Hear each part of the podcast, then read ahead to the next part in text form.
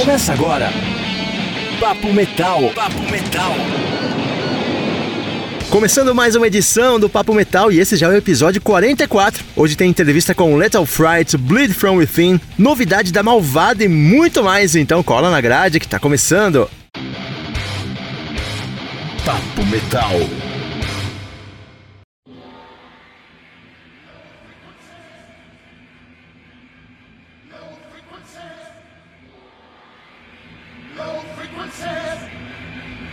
Para começar, tem Lethal Fright, banda formada em 2003 em São Luís pelo Douglas Arruda. Eles chegaram a abrir shows do Xamã e de outras bandas brasileiras também, mudaram algumas vezes de formação até a banda encerrar as atividades em 2005. Em 2017, o Douglas retomou esse projeto com a ajuda do André e do Ivan Buzik, os irmãos do Dr. Sim. Inclusive, o Ivan Buzik tocou bateria no primeiro álbum do Lethal Fright, Past Through the Future, que tem o Douglas tocando todos os instrumentos, exceção da bateria que foi tocada pelo Ivan Buzik. A banda está trabalhando em material novo a gente tá ouvindo já Low Frequencies, que tem inclusive a participação do Blaze Bailey e o Derek Chirinian, ex-Dream Theater. Eu bati um papo com o Douglas, que é o líder desse projeto, sobre esse lançamento e planos futuros também. Vamos ouvir. Douglas, primeiro, obrigado pela participação, por você arrumar um tempinho aí em Dubai. pra, pra me Opa, atender. eu que agradeço. É, queria começar falando sobre a música Low Frequencies, que é o single mais recente de vocês, né? Traz a participação do Blaze Bailey, do Derek Chirinian, é, como que foi reunir esse time todo aí para gravar essa música e como que rolou o contato com eles?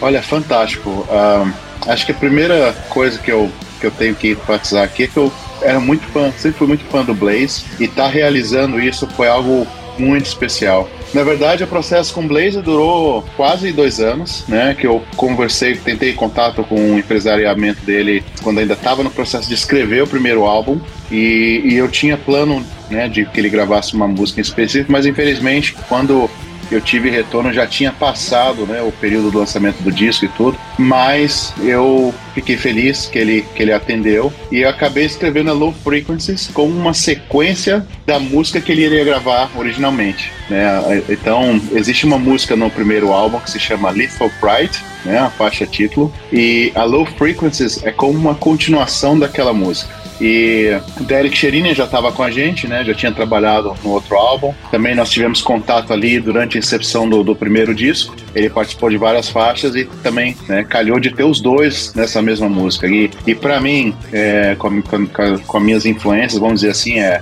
Iron Maiden, Dream Theater e de alguma maneira eu acho que essa música tem a, a, característica das duas bandas. Então ficou realmente muito legal e eu fiquei muito feliz, muito feliz mesmo e uma boa recepção nós tivemos até agora essa música. Eu acho que é uma, vai ser uma das músicas assim que vai marcar bastante o nosso trabalho e, e, e é um momento muito bom. A gente está aí se aquecendo para terminar o, o próximo disco. A gente não sabe exatamente qual vai ser a data, né?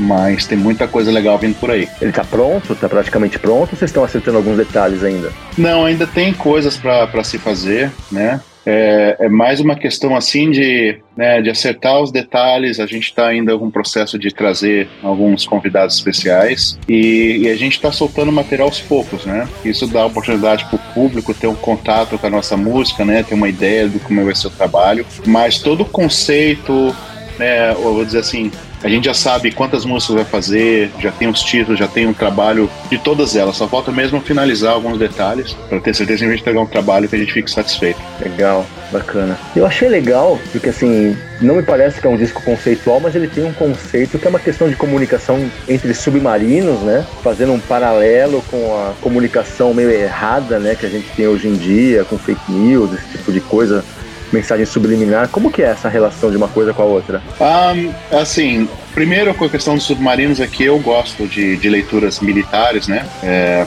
ficção científica, a gente gosta dessas coisas e, e, assim, eu principalmente com essa questão militar. E o submarino, se você pensar né, dentre os grandes exércitos, né, as nações que têm, têm maior prominência né, de, em termos de, de projeção de poder, os submarinos são realmente as, as peças mais importantes, porque ele é um algo que você pode, né, ele pode estar do lado do, do, do seu país, pode estar na costa, ele pode estar no outro oceano, pode estar num país vizinho, e é uma coisa assim que você não tem como rastrear, você não tem como detectar, é muito difícil, né, é muito furtivo. Eu tentei associar essa questão da comunicação, porque para que um submarino submarino receba, por exemplo, uma ordem, né, para executar alguma operação, a própria comunicação é bastante complicada, principalmente se ele tiver numa profundidade muito grande e tudo. Mas, assim, é, obviamente existem soluções para isso e essa, solu e essa solução é comunicações de muito baixa frequência, ou seja, não é, não, não, não vai ser assim, digamos, é captado, interpretado, vamos dizer assim, por, por outros,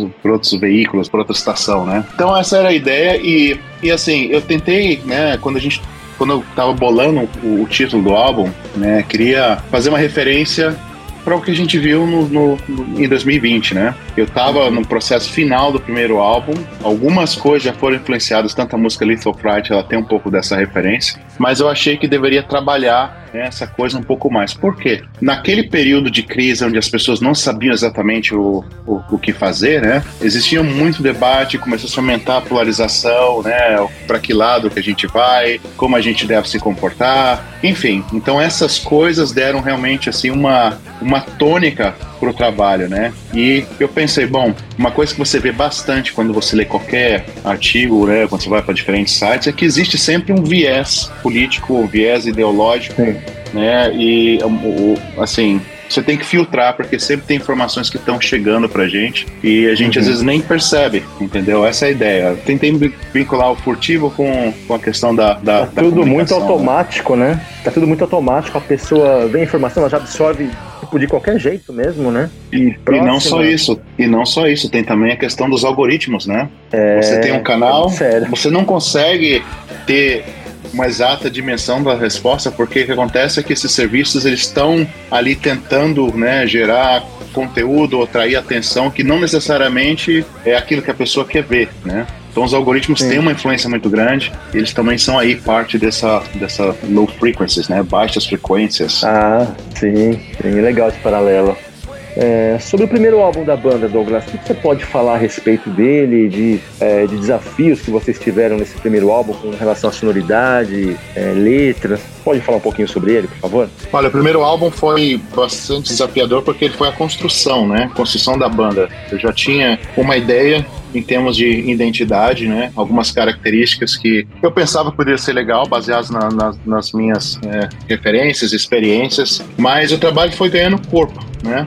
no processo de composição, nós eu resgatei tipo duas ou três músicas que eram, né, antigas que eu tinha escrito ali por volta de 2003, 2004, quando quando tinha a banda Lethal Fright tocando ao vivo, né? Com outros integrantes e tal, mas assim, eu já tinha esse processo de querer fazer um álbum, mas a gente nunca chegou a tocar nada desse material, nem trabalhar, nem nada. Então, eram músicas que estavam ali, vamos dizer assim, meio inacabadas. E aí, desse material, algumas coisas, talvez, né, com, com, com, vamos dizer assim, a gente gravou esse disco já quase 15, 16 anos depois desse período, né? Então, mentalidade já, já um pouco diferente. E assim, a gente acabou pensando, ok, como que a gente pode evoluir, né? Para onde que a gente vai uh, a partir daqui? Então, as músicas foram se desenvolvendo com influências de rock progressivo, né? Tipo a, a faixa de abertura, que ela é, ela basicamente conta uma história bem pessoal minha, né? Quase como se estivesse olhando para minha vida pro passado, né? De uma maneira assim mais mais mais poética, né? Vamos dizer assim. E para o futuro, né? Considerando religião, considerando né, sonhos, vitórias, né? Eu referencio bastante o deserto, que é onde eu estou aqui agora, porque o deserto é um, lugar muito hostil, né? Você não tem Sim. água, você não tem muita vida, né? É, então, assim, as pessoas realmente precisam compartilhar, né? Se você tem água, você compartilha para outra pessoa, porque realmente aquele é o bem mais precioso. Então é valorização da vida e assim a partir disso foram vindo os outros temas, né? Então por exemplo uh, tem músicas como Resilience, né? Que é a quarta faixa do disco ela fala sobre você ir para frente com certas situações desafiadoras. Você tem a música chamada Once a Heart que eu reflito sobre né o que os nossos antepassados fizeram por nós ou até mesmo o sacrifício, né? Do, do ponto de vista assim religioso ou cristão, né? Que Jesus fez para salvar a humanidade. Então são essas figuras assim que eu usei dentro de todo o álbum. Então, é, quem tiver a oportunidade de escutar o álbum, dá uma olhada nas letras, dá uma olhada nas composições, né? Tem bastante referência na internet das participações especiais que nós temos. E você vê, cara, uma música onde tem André Buzik, Ivan Buzik, é, o Derek Sherinian, o Bumblefoot, todo mundo junto, não tem como dar errado. Então tem muita coisa legal, uma química bem interessante. E, cara, esse foi realmente assim um. um, um, um fiquei muito orgulhoso da gente conseguir ter colocado esse álbum, né? Com tantas, tantas coisas especiais e também aí com a produção do André Buzik. Então acho que vale a pena o pessoal dar uma escutada aí. É, e depois de um primeiro álbum, eu sempre acho que o segundo é um, um desafio, assim, né? É, qual que é a abordagem que vocês estão dando para esse novo disco? O que vocês buscam alcançar com ele? Mais peso, mais melodia, trabalhar é, as letras? O que, que qual que é a abordagem para esse novo álbum?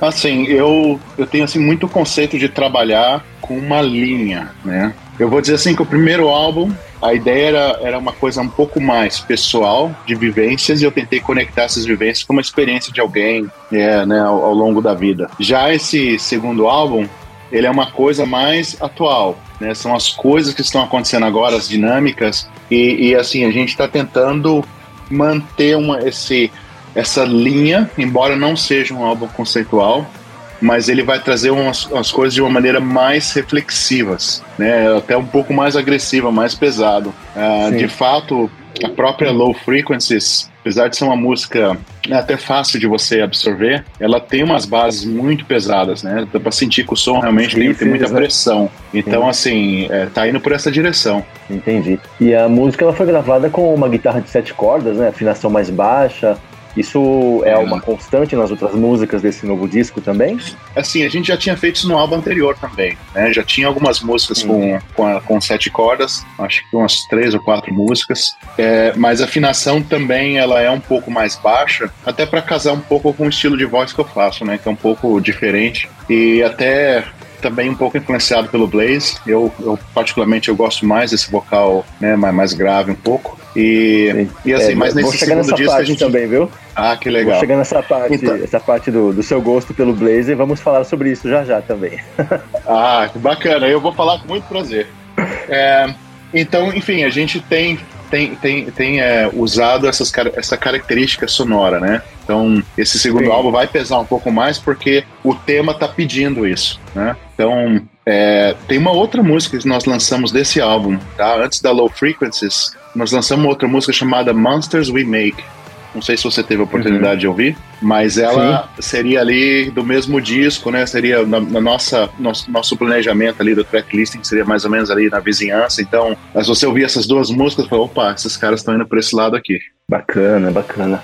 E a, a produção está sendo feita pela própria banda? Sim, uh, dessa vez a gente está tá, tá, uh, tá, tá, sendo feito pela banda, né? Eu tenho o meu amigo uh, e parceiro guitarrista Nunes Italiano, que ele gravou no outro disco e agora está totalmente envolvido no processo desse. Isso também está ajudando a moldar o som bastante. Porque o Nunes ele tem uma, uma, uma, pegada interessante, sabe? Imagina, ele é um cara que tem é, influências ali de alguém como o Eduardo Anui, que ele é um guitarrista né, que tem uma personalidade muito forte, uma maneira mais solta, né, de tocar e, e mistura com referências de, de, rock progressivo, né, com antigo, né, coisas como o Dream Theater. Assim, o Nunes é bem antenado, sabe, com esse universo de guitarra. E eu conheço ele já, assim, há 17 anos. A gente, a, a List of Fright foi uma banda, né, a gente tocou é, durante um tempo, aí depois a gente parou, aí depois eu voltei Lithopart quase como um projeto e agora a gente está reativando assim como, como banda gradualmente, né?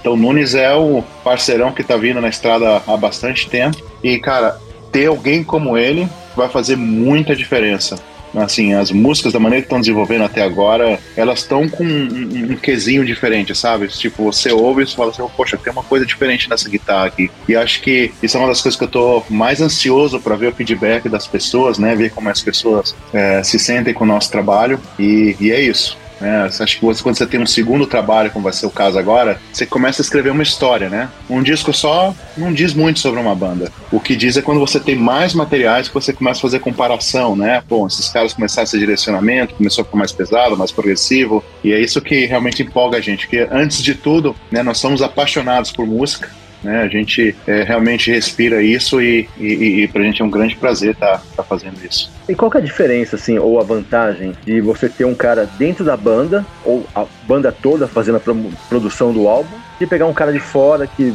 vai chegar, conhecer o, a sonoridade, você acha que é melhor? Tem alguma vantagem nisso? Assim, é, no primeiro álbum nós tivemos o André Buzik, né? O André, uhum. por sinal, foi o grande responsável por fazer com que nós tivemos um, tivéssemos um álbum, né? Foi uma coisa assim que aconteceu numa conversa e ele falou, não, eu posso ajudar vocês a, a produzir, o Ivan pode gravar também. Isso, tipo, se abriu meus olhos assim, eu falei, caramba, posso ter o Ivan Buzik e você também? Sim, não, a gente pode ajudar, a gente pode trabalhar junto. Eu falei, caramba, não, agora a gente vai ter que fazer alguma coisa. O que seria uma música, depois virou quatro, depois depois seis. Eu falei, André, eu vou fazer o, o disco todo. Aí foram é. as 12, né?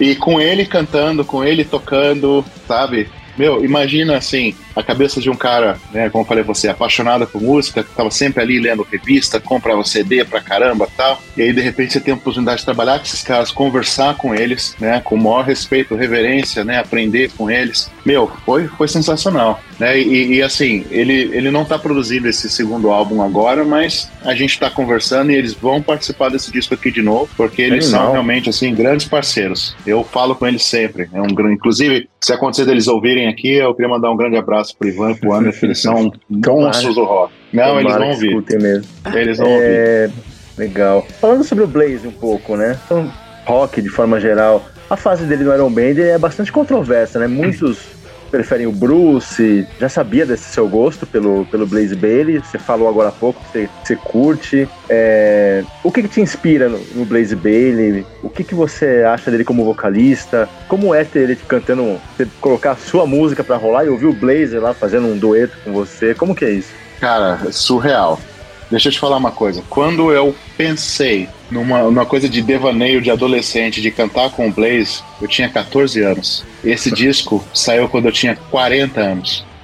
Então, tipo assim, cara, eu vou falar que é um sonho da vida toda, mas de uma boa parte, né? Sim. E, assim, o que, o que eu gosto em música, como eu falei lá no começo, é que eu gosto de prestar atenção nos detalhes, né? De comparar uhum. características do álbum. E eu faço uma pergunta para você. Você conhece Iron Maiden, certo? Sim, adoro. Me diz aí qual álbum de qualquer outra banda que se parece com X Factor? Cara, o X Factor é um disco que eu gosto muito do Iron Maiden. Apesar de, do Blaze não ser o meu, meu vocalista preferido do Iron Maiden, né? Sou muito fã do Bruce, mas o X Factor é um puta disco, cara. É um puta disco. É um puta disco. Não mesmo. me lembro. Não, não, e ele sai daquela coisa padrão do Iron Maiden, daquelas músicas cavalgadas, né? De aquela coisa do baixo.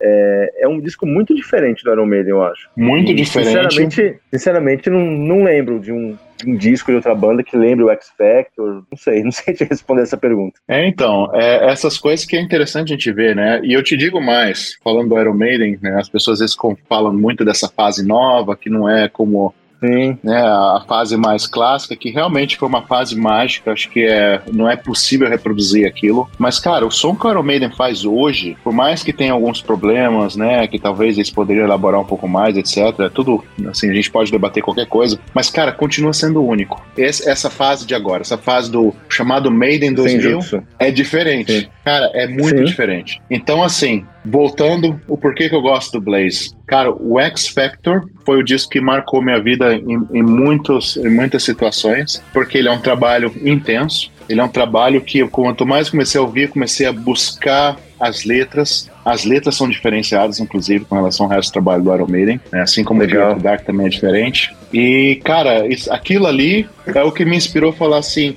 um dia eu quero gravar alguma coisa. Eu pensei nisso porque não sei se você lembra, é, um, pouco tempo depois do lançamento do X-Factor, teve o Monster Rock, né, no Brasil 96, sim, que veio o Iron Maiden, veio com Blaze, e existia toda essa polêmica, né, da questão das performances dele ao vivo, né, cantando as músicas antigas e tal, e que, é óbvio, assim, tinha muito problema, era ruim, desafinado e tal, mas, assim, abster nessa parte ao vivo, assim, né, você olhar para os trabalhos em si, são trabalhos fenomenais. Virtual Eleven eu não, eu não, não tenho assim mesmo mesma consideração, mas o X Factor é um trabalho brilhante, principalmente se você ouvir, se você ler as letras, se você imaginar o sentimento delas, né? A bateria do Nico naquele disco é fantástico. né? Um timbre é, forte. Por mais que as pessoas falam às vezes que ah, não tem guitarra, tá muito baixo tal, cara, não, eu acho que ele tá ali na medida certa. Assim, eu realmente gosto muito desse álbum. Né? Foi, foi fascinante descobrir ele e né? Eu falei para você ter todas essas inspirações e hoje ter podido gravar não só uma música, gravei duas com o Blaze.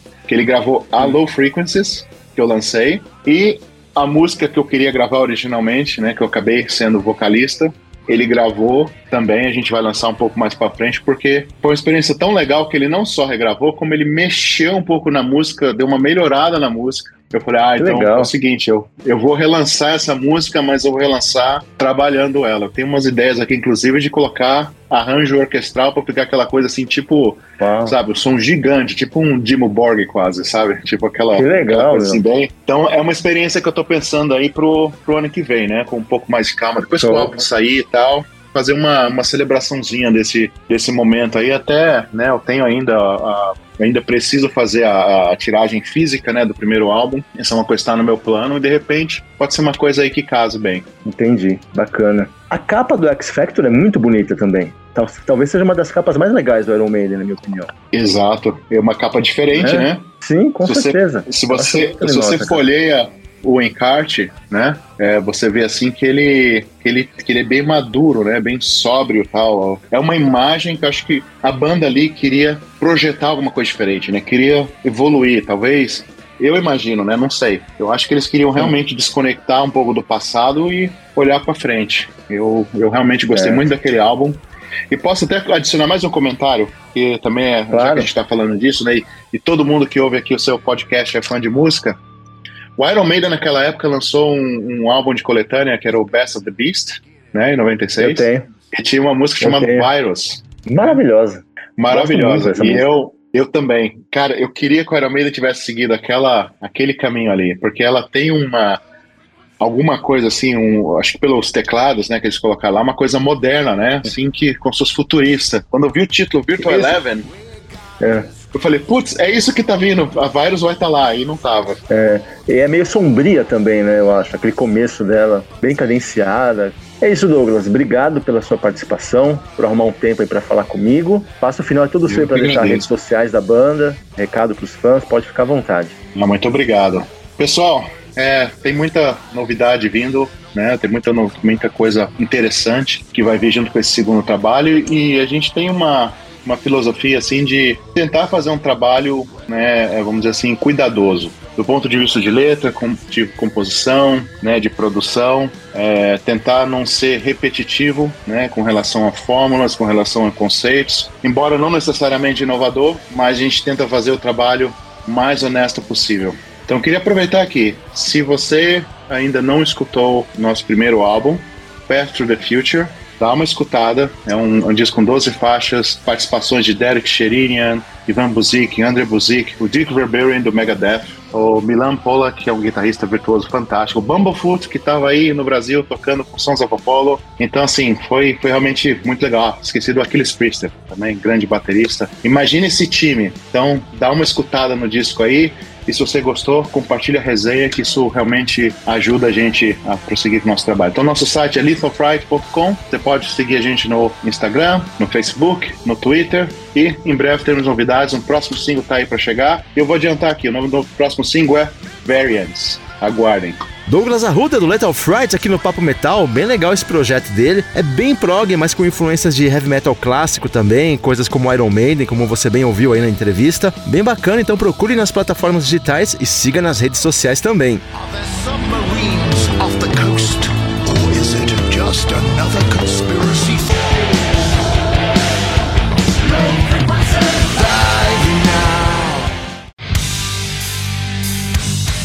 Você está ouvindo Papo Metal.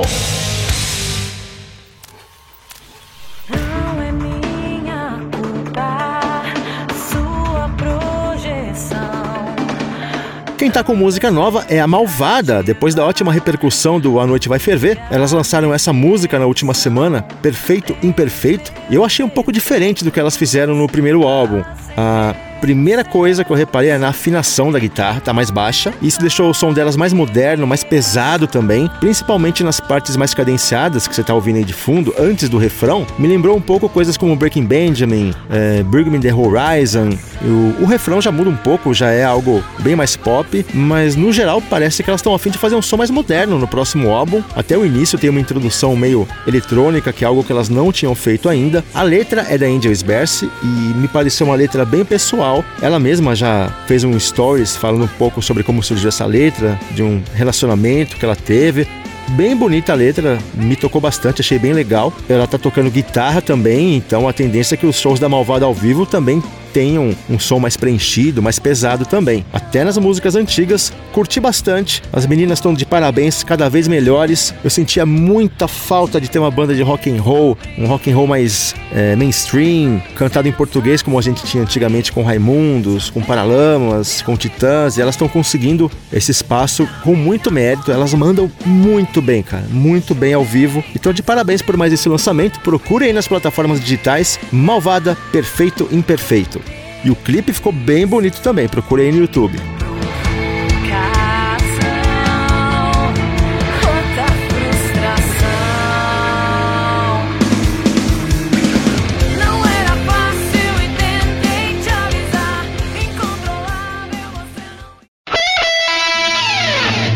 Nuclear Blast South America.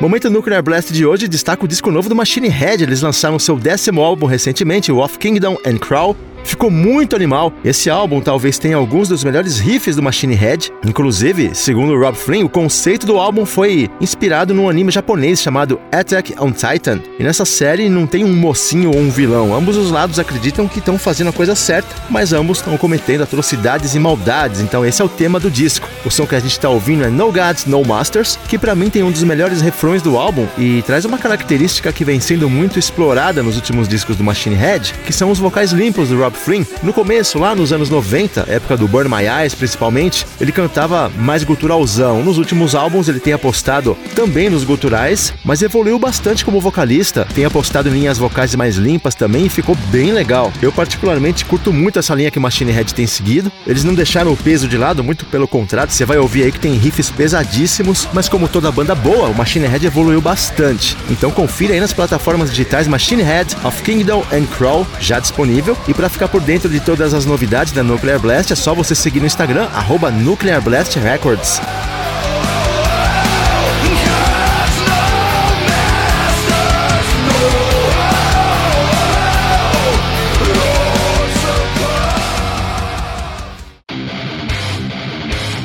Você está ouvindo Papo Metal.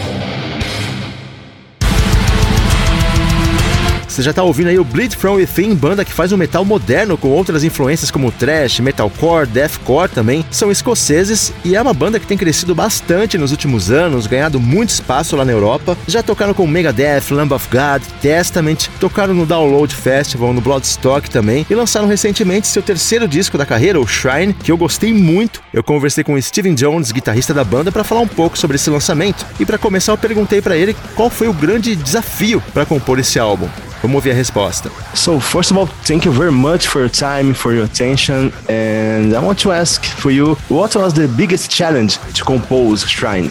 Um, I guess because we were writing throughout lockdown, this album came together throughout the pandemic. So typically, we are the kind of band that likes to meet up when we have some ideas and get into a room and sort of play through those ideas all together as a band. Um, because we were confined to our houses, that we didn't have the ability to do that. So a lot of the songs were composed entirely through emails, just songs being sent back and forth, different ideas and stuff. So I guess that was a challenge to start with.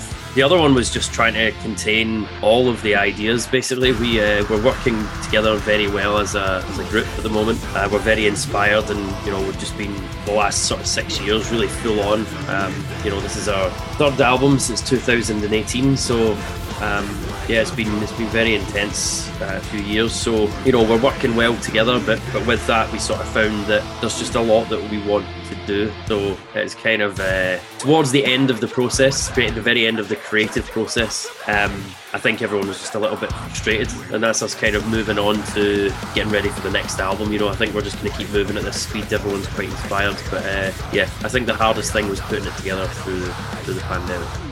Ele falou que eles começaram a compor o disco durante a pandemia e são o tipo de banda que gostam de se encontrar no estúdio, discutir as ideias, tocar todo mundo reunido, mas aí acabaram ficando impedidos de fazer isso por causa da pandemia. Então todo o disco foi feito meio que por e-mail. Eles gravavam uma parte, iam mandando um pro outro e montando cada música. Esse foi o maior desafio e outra coisa foi continuar com a mesma vibe de quando estão em grupo. São sempre muito inspirados. Esse já é o terceiro álbum e os últimos lançamentos têm sido muito intensos. Eles trabalham muito bem, isso é o que querem fazer fazer e pensam em manter essa vibe, essa energia criativa para os próximos trabalhos também, porque é uma banda muito inspirada e a coisa mais difícil, segundo ele, foi fazer a coisa acontecer durante a pandemia. Eu perguntei sobre a letra da música Flash and Stone, que é uma das principais do álbum, na minha opinião, que parece ser algo bastante politizado. As letras do Bleed From Within seguem bem essa linha, vamos ouvir o que ele falou a respeito.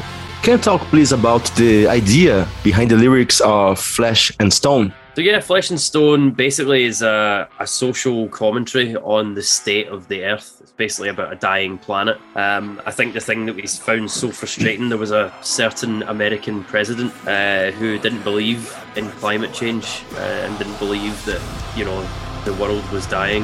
Uh, you've got finite resources, uh, fossil fuels, um, and the temperature just increasing. You know that there was a documentary on Netflix. I can't remember the name of it, but it spoke about the different sort of stages uh, and, and different sort of levels of how fucked up the world is. And if we reach a certain point, we would be able to save it at this point. But we are already so far past that. Um, the world is dying, and there's very little that I think we can do about it. So we kind of um, flesh and stone is almost like a concept of this dying planet that protect itself from the sun. Um, it was basically talking about the the, gener- the the younger generations that need to inherit this planet that we have essentially killed. Um, so yeah, kind of depressing, but uh, I think it's important to recognise these things now.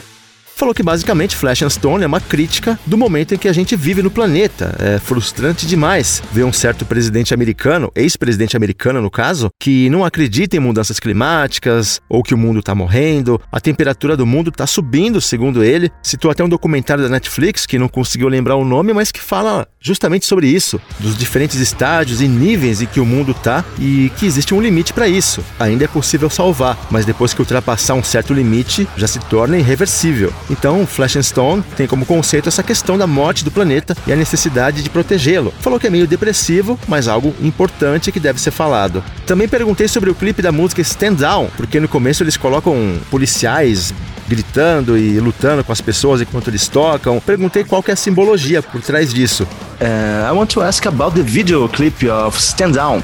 How was the idea to put the cops and the people screaming, fighting? Uh, what that images uh, represents for you? So stand down. It's not directly aimed at the police. Um, those were just the uniforms that we could find from the place. Uh, the song itself is more about conflict um, and two sides uh, sort of colliding. Um, the song was very much inspired by events that I I, I wrote this song, um, and it was inspired by things that I saw on the TV screen. Basically, I, what I found so frustrating about lockdown was just watching the world sort of unfold on the TV, and you were stuck in the house and you weren't outside very much. And you know, it was like the death of George Floyd. I think the Capitol Hill riots, like um, all these things, uh, like the BLM protests and stuff like Black Lives Matter, and I, side with that, you know. And obviously, I, I was I couldn't believe what happened to George, and it was so upsetting and just it's obviously not the first time it's happened, but that seemed to be like the final straw. You know, that was just people had had enough at that point. Um, and yeah, I think I just saw a lot of people that you know when people started saying "all oh, white lives matter" and people, you know, I just got so frustrated. The, the people couldn't understand the problem and didn't understand what was going on, and so narrow-minded. You know, I, I think there's a line that says, um, you know, your narrow mind is loaded. Uh, for you, I will spin it again and again. It's kind of like Russian roulette. This narrow idea in a chamber and they just keep firing it off, and that's the one thing that they've got, and they can't see the bigger picture. Um, and again, people that tried to deny that COVID existed, you know, they were like, "Oh, coronavirus is uh, the governments have made it up; it doesn't exist." And I'm like, In Brazil too. yeah, and you just, I think it was like, it's a comment on the sort of the mass age of disinformation, misinformation, um, people sort of running with ideas that aren't very well researched or conspiracy theorists, and, and ultimately the conflict that follows all that. And it was our kind of stand on it, and it was us saying our piece and disagreeing with the people that we disagreed with. So, uh, yeah, a very politically charged song. That one kind of just a comment on our society in general. It seemed that the pandemic just kind of put a big divide a lot of people, I think. Falou que não é nada específico para a polícia, apesar dos personagens estarem fardados. O som fala sobre conflitos, sobre dois lados que colidem. Foi muito inspirado em eventos que tem visto na TV, como a morte do George Floyd e protestos dessa época. E o que aconteceu com o George Floyd foi muito revoltante, segundo ele, né? Fica muito frustrado quando vê gente falando de White Lives Matter, porque parece que é uma galera que não entende o problema. É um ciclo que não acaba, sempre com os mesmos argumentos, pessoas acreditam sempre nas mesmas coisas e sem ver o cenário inteiro sem enxergar o problema de verdade. Então, pessoas e governos que insistem que a Covid não existe, é toda uma manipulação de massa, segundo ele, uma campanha de desinformação. Então, baseado nisso tudo, acabaram fazendo uma crítica à sociedade de uma forma geral. Perguntei também sobre os novos elementos desse novo disco, comparando com os outros. Vamos ouvir. And what's the biggest difference or new elements of this album comparing to the another's albums? Uh, I just think we are better songwriters. We have continued to grow and develop. Uh, we understand each other so much better now. We understand the songs that it's the, the songs that we want to put together. Um, they are. It's just a yeah. I, I think we've just kind of we're on this kind of steady rise. You know, we've just been learning so much uh, over each album. Uh, we always self-produce our albums. We never work with a producer, um, and I think that's starting to. We're really starting to come into our own. Um, and Shrine is, yeah, Shrine's a sound that I think we've had for quite a while, but we haven't had the opportunity to um, really explore it that well. Um, with signing with uh, Nuclear Blast Records. Uh, they've invested in the future of the band really, and it gave us an opportunity to kind of expand upon that sound that we'd we'd, we'd sort of touched on uh, on Fracture. And yeah, it's just it's you know we're still a young band, we're still very hungry, we're still very excited. Uh, for the material that we've still to write. So yeah, we're just gonna keep fucking going, man. But Shrine is a step in the right direction, sure. Contou que eles focaram em crescer e continuar se desenvolvendo como banda. Hoje eles se entendem muito mais, o som que querem fazer juntos e vão se desenvolvendo a cada álbum. Eles não usam produtor, eles produzem os próprios discos e Shrine tem um som que eles já vinham procurando há algum tempo, conseguiram explorar bastante isso. Até citou a Nuclear Blast, que tem investido muito no futuro da banda, ainda são jovens, então tiveram a oportunidade de fazer a banda crescer. Então só começando e Shrine é um grande passo na direção certa, segundo ele. O Bleed From Within é uma banda nova, moderna, mas que mistura uma série de estilos, então você vai ouvir momentos de metalcore, de thrash metal, de deathcore, Aí eu perguntei para ele como que a banda se define. Afinal, qual é o tipo de som que eles fazem? Uh, I think it's difficult to define the sound of Bleed From Within. Sometimes I think you're more like a metalcore band, and other times like a modern metal band. But I see thrash metal elements too. And how do you define your music? Oh God, I hate this question. It's not really. It's just we've been called so many things over the years. Uh, now everyone seems to call us metalcore. We were deathcore back in the day. We were groove metal. We used to get called black and thrash in the early days. Like uh, people used to call us death metal, which is just not true. Um, yeah, honestly, I just call us a metal band. It's just the easiest way to do it. Our inspirations are inherently metal. You know, Lamb of God, Pantera, Metallica, Guns, listens to a lot of Ramstein, you know, like all this kind of thing. So we're just a metal band, man. We're just having fun doing what we're doing. Anyone can call us what they want to call us. Um, we're not, we're not, we don't really care. I'm, I'm sorry for this question. So it's, it's honestly every every interview is the same. I think it's more, especially since the release of Shrine, and we obviously have like very melodic choruses and stuff. So that's like that's a trademark metal yes. sound, you know. So as soon as people hear vocals in a chorus, clean vocals are like that's metalcore, and I'm like, I'm like, is it really though? I'm like, listen closer, like you know, Metallica had clean vocals. You wouldn't call yes. that metal. Pantera had clean vocals, you wouldn't call that metalcore. So I'm like, it's uh, you know, I think we just set that modern metal metal sounds, uh, development of those bands that we liked. But you know, if you want to call us metalcore, it doesn't care. Uh, I'm just like, you know, that's fine. Everyone has their opinion, and uh, yeah, I think it's funny. I enjoy looking at all the YouTube comments and just seeing, see, you know. Ah, ele não gostou muito da pergunta, ele disse que odeia esse tipo de pergunta e eles têm sido rotulados de muita coisa nos últimos anos: metalcore, deathcore, groove metal, black, trash no começo da carreira e até death metal, o que não é uma verdade segundo ele. E honestamente, ele acha que são apenas uma banda de metal. É o que fazem, as inspirações deles vão de Lamb of God, a Pantera, Metallica até Rammstein. São uma banda de metal e só querem se divertir, fazer o som que eles estão afim de fazer. Então, podem chamar do que quiser, até pedir desculpas pela pergunta aí no meio, como você ouviu. Ele falou que não, que não tem problema problema que pode perguntar, mas que é uma pergunta que se repete muito. E ele destacou que tem algumas partes melódicas, principalmente nos refrões, com vocais limpos, que é uma marca do metalcore. E eles usam bastante, mas até aí, então as pessoas ouvem e falam: ah, ah lá, uma banda de metalcore. Mas se você for considerar também o Metallica, por exemplo, que tem vocais limpos, o Pantera, que tem vocais limpos, e nunca foram chamados de metalcore. Então, talvez por usarem esses elementos mais modernos, as pessoas vejam eles dessa forma, mas não tem nada a ver. E, e outra, ele falou que não liga, que todos têm opinião e podem chamar o Bleed From Within do que quiserem, que acaba sendo até divertido. E o baterista do Bleed From Within disse numa entrevista recentemente que Era, Fracture e Shrine, os três discos, são quase como uma trilogia, porque é muito nítido a evolução da banda banda, como os três discos se conectam perfeitamente. E aí eu perguntei qual o ponto mais importante dessa evolução para ele, se é o som da banda, se são shows, as letras, a produção. Vamos ouvir o que ele disse. I read your words talking about Era, Fracture and Shrine is almost like a trilogy covering uh, the whole evolution of the band. What is the most important point in this evolution for you? Is the sound, the lyrics, the show, the production of the albums? What's the most important now? Uh, all of the above.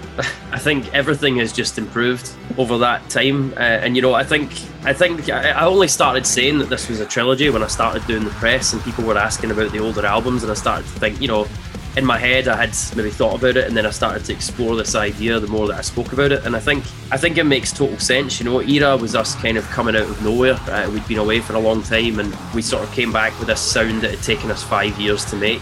And it, it, it went down well but it was obviously we were still at like this level. And then fracture we went in on that sound a little bit more and we saw a jump in popularity and people started to understand what was going on. And I see Shrine as like we have now established this sound and we are the band is back after our hiatus, you know. But throughout that time, everything that we've learned about ourselves, about the band, about the sound, about production, about the business, everything has just developed. So yeah, I think if you were to look at the last, was it six, four, four years? I can't remember. Yeah, four, four years, five years. Over that time, uh, yeah, everything has just progressed uh, in the right direction. And you know, I think it's important to recognise that we this is still a, we're, we're still a very young band, and we we have a long, long future ahead of us. Uh, we have no intention on stopping, and I think that's what inspires us and fuels us fuels us now. Um, knowing that we have so much more that we want to continue to do if that makes sense. And we're at this point in our career, so yeah, I'm excited for the future. Falou que é tudo. Tudo isso é colocado à prova o tempo todo. Então, quando ele fez uma coletiva de imprensa e o pessoal comentou sobre os outros álbuns, ele mencionou essa questão da trilogia também. É, Era foi o primeiro trabalho deles, demorou cinco anos para terminar. Foi tudo bem, estavam num nível que ele considera um nível ok. Depois em Fracture eles deram um salto em popularidade, a galera começou a entender o som deles. E Shrine ele vê como a banda se estabelecendo no cenário em todos os sentidos, som, produção, negócios, então tudo vem crescendo. Por outro lado, são uma banda jovem, ainda tem muita coisa para acontecer, não tem intenção de parar tão cedo e estão ansiosos pelo futuro. Aí perguntei sobre planos para o Brasil. Se liga só. I want to ask about shows. Uh, any plans for Brazil? the dream is to fucking visit Brazil. I mean, that's that's the joke almost. The comment is on every single social media post. Come to Brazil. Come to yes. And there's a there's a reason for that, you know. It, it, there's no other countries that are that famous for that kind of thing. So you know, it, it's it's a difficult place to get to. That's that's what we say. It's always the, the the show has to be right, the offer has to be right. We have to make sure we can. If we're, we don't just want to come here for one show, we'd want to come down. We'd want to do Brazil and like a South American tour. We'd want to do uh, Chile. We'd want to do Mexico, Colombia. Like we'd, we'd Argentina we get asked to go to. So like all this stuff, we'd, we'd want to do that um, and, and do it right. So yeah, hopefully with Shrine, uh, that would be the dream. Uh, we have an American agent now. Hopefully, he has some connections in South America, uh, and we can make that work. Um, yeah, man. Honestly, we would. There's nothing that we would love more, and I, I, can't wait to meet. I mean, we've had fans. We've been people asking us to go there since like 2007. So it's like if we were to go and we met some of these people, we would just be like so uh, overwhelmed. I think. Disse que é um sonho e virou até uma piada interna na banda, porque em todas as mídias sociais, quando eles olham os comentários, está lá: venham pro Brasil, venham pro Brasil, venham pro Brasil.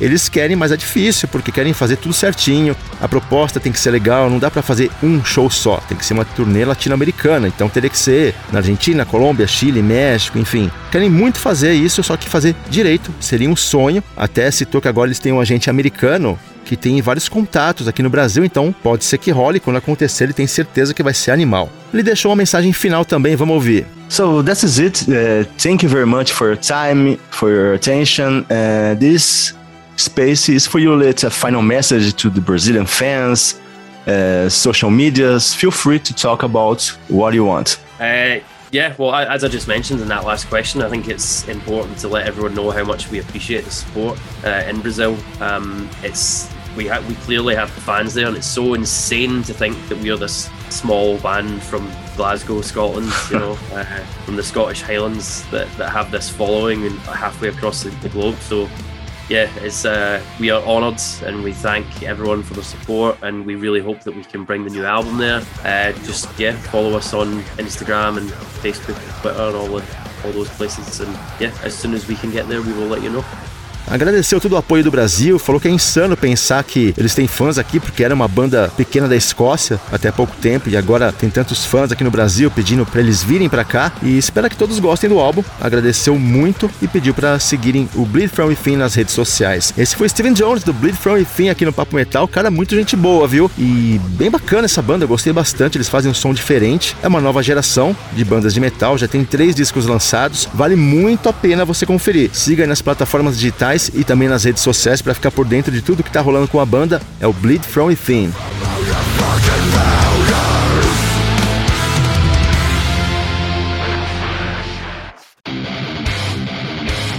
Você está ouvindo Papo Metal.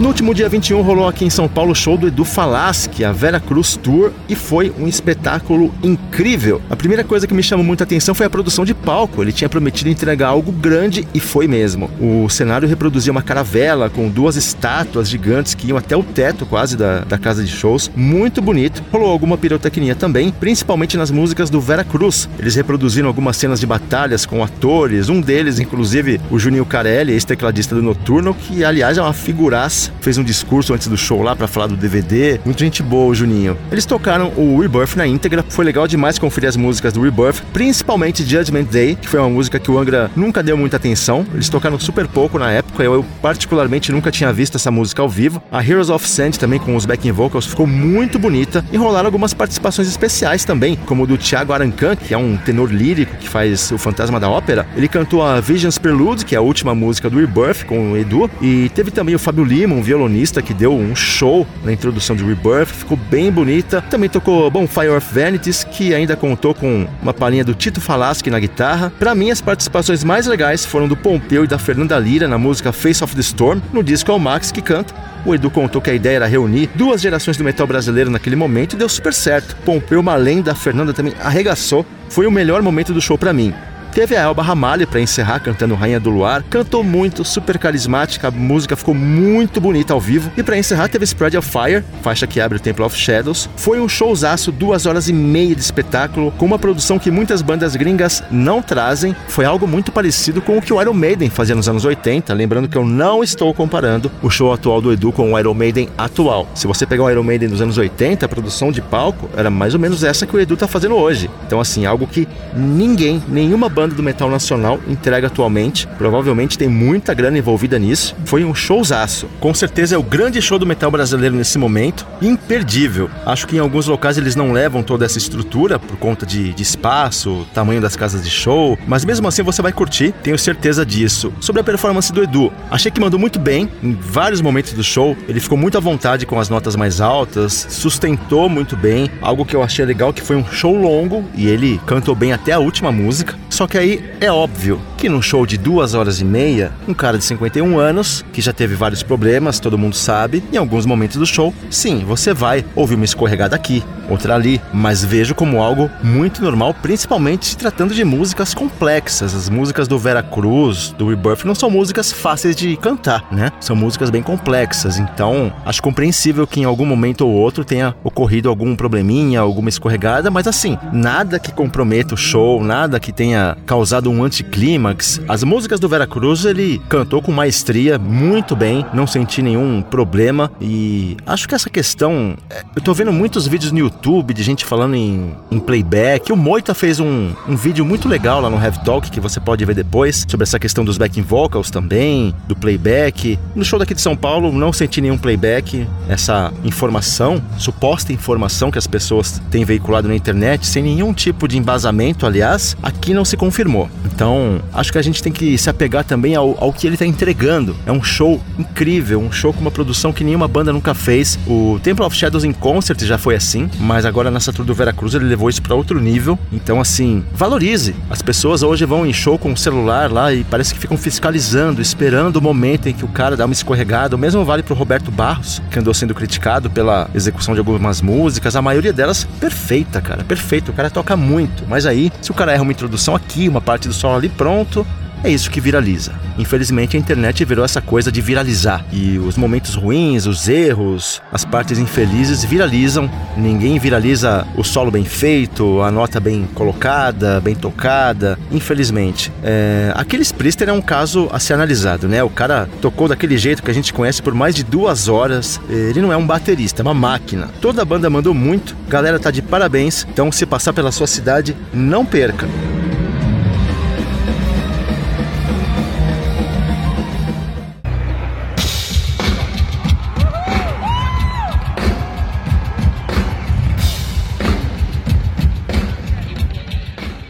E no último domingo rolou aqui em São Paulo, no estádio do Morumbi, showzaço do Iron Maiden, a Legacy of the Beast Tour 2022 também passou por aqui depois de um show espetacular que eles fizeram no Rock in Rio. E aqui eles tiveram a abertura do Avatar. Por volta das 15 para 7 a banda começou o show, que eu achei bem bom, apesar do som meio baixo, mas isso sempre acontece com bandas de abertura, não tem a ver com os caras serem ou não competentes, é algo que sempre acontece. E até meio difícil entender por quê, principalmente o vocal, ele sofreu um pouco por causa do volume baixo, em alguns momentos era bem difícil para o cara, mas no geral foi um bom show. Eles são da Suécia, tem oito discos lançados, a banda foi formada em 2001, já tem uma boa estrada, mas ainda são desconhecidos por aqui. E o vocal até destacou numa parte do show que era a primeira vez deles por aqui. E eles fazem um som bem diferentão, é, é bem groove, meio industrial, meio ministry em alguns momentos, com umas pitadas de death metal. E o visual deles também é bem chamativo. Usam maquiagem, umas roupas vermelhas, parecem uniformes, os caras todos uniformizados no palco. E eles tocaram só uma música do disco novo, o Hunter Gatherer, de 2020, chamada Colossus. Deram mais ênfase para os hits da banda, músicas como Hail the Apocalypse, The Eagle Has Landed e Smells Like a Freak Show. Os caras agitam muito no palco, é um show bem pesado, bem energético. Só mereciam um, um som melhor, mas no geral foi uma boa apresentação dos caras, eu gostei bastante.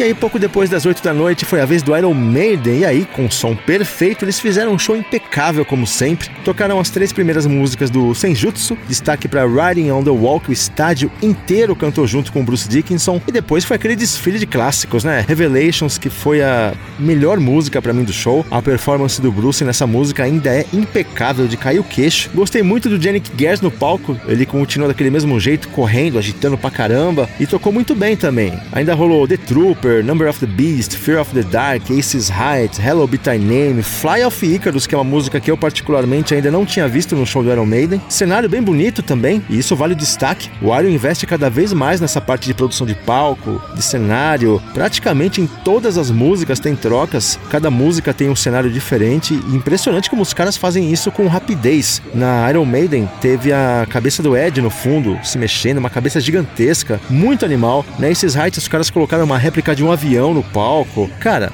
insano. O show do Iron Maiden tá cada vez mais insano. E sobre a performance da banda, eu achei incrível, cara. Vejo muita gente falando que o Bruce tá cantando em tons mais baixos, que a banda tá tocando de forma mais lenta. Eu senti isso em pouquíssimas músicas de verdade, talvez na Aces High, até por ser a última. Hello Be Thy Name, Fear of the Dark, me pareceu que o Bruce economizou em alguns momentos, mas longe de cantar mal, muito pelo contrário. É, na Fear of the Dark ficou evidente que eles estão tocando essa música de forma um pouco mais lenta, e eu achei que ficou até melhor dessa forma. A The Trooper me pareceu tocada um pouco mais devagar também, mas nada que tenha atrapalhado ou comprometido o show, ou ai que o Bruce Dixon não é mais o mesmo, a banda não é mais a mesma. Nada a ver, cara.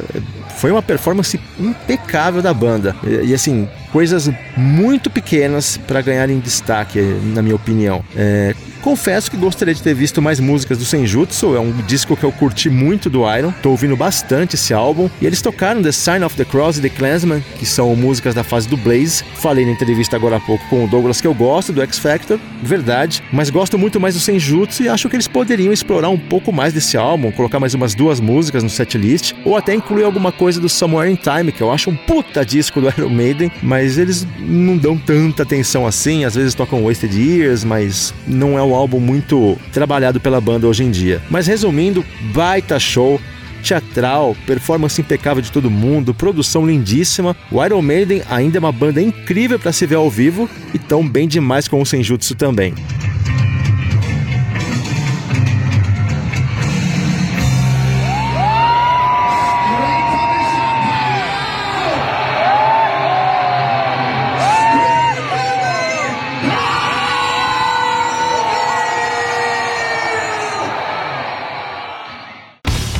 Encerrar o Papo Metal de hoje, dica de canal no YouTube que talvez você já tenha visto. É o Amplifica, canal do Rafael Bittencourt, que tá muito legal. Ele recebe vários convidados, não só de rock e metal, mas de outros estilos também. Lógico que você tem episódios com Nando Fernandes, por exemplo, Alírio Neto, Luiz Mariucci, Angels Berce. Tem um que foi muito legal com a My Undead e esse me surpreendeu demais, porque eu postei no Instagram que ela ia no, no Amplifica e o Rafael acabou perguntando se ela tinha alguma ligação com o Papo Metal. E não tem, né? Ela só foi uma entrevistada e eu sempre compartilho as coisas dela, do Rafael, de todas as bandas e achei bem legal o jeito que eles falaram do Papo Metal, comentaram um pouco lá do, do trabalho que é feito aqui. Então gostaria de retribuir o carinho e a admiração que eu tenho pelo Rafael, pela Mai, indicando o Amplifica. E fica aqui registrado meu agradecimento também a tudo que eles falaram nesse episódio do Amplifica, beleza?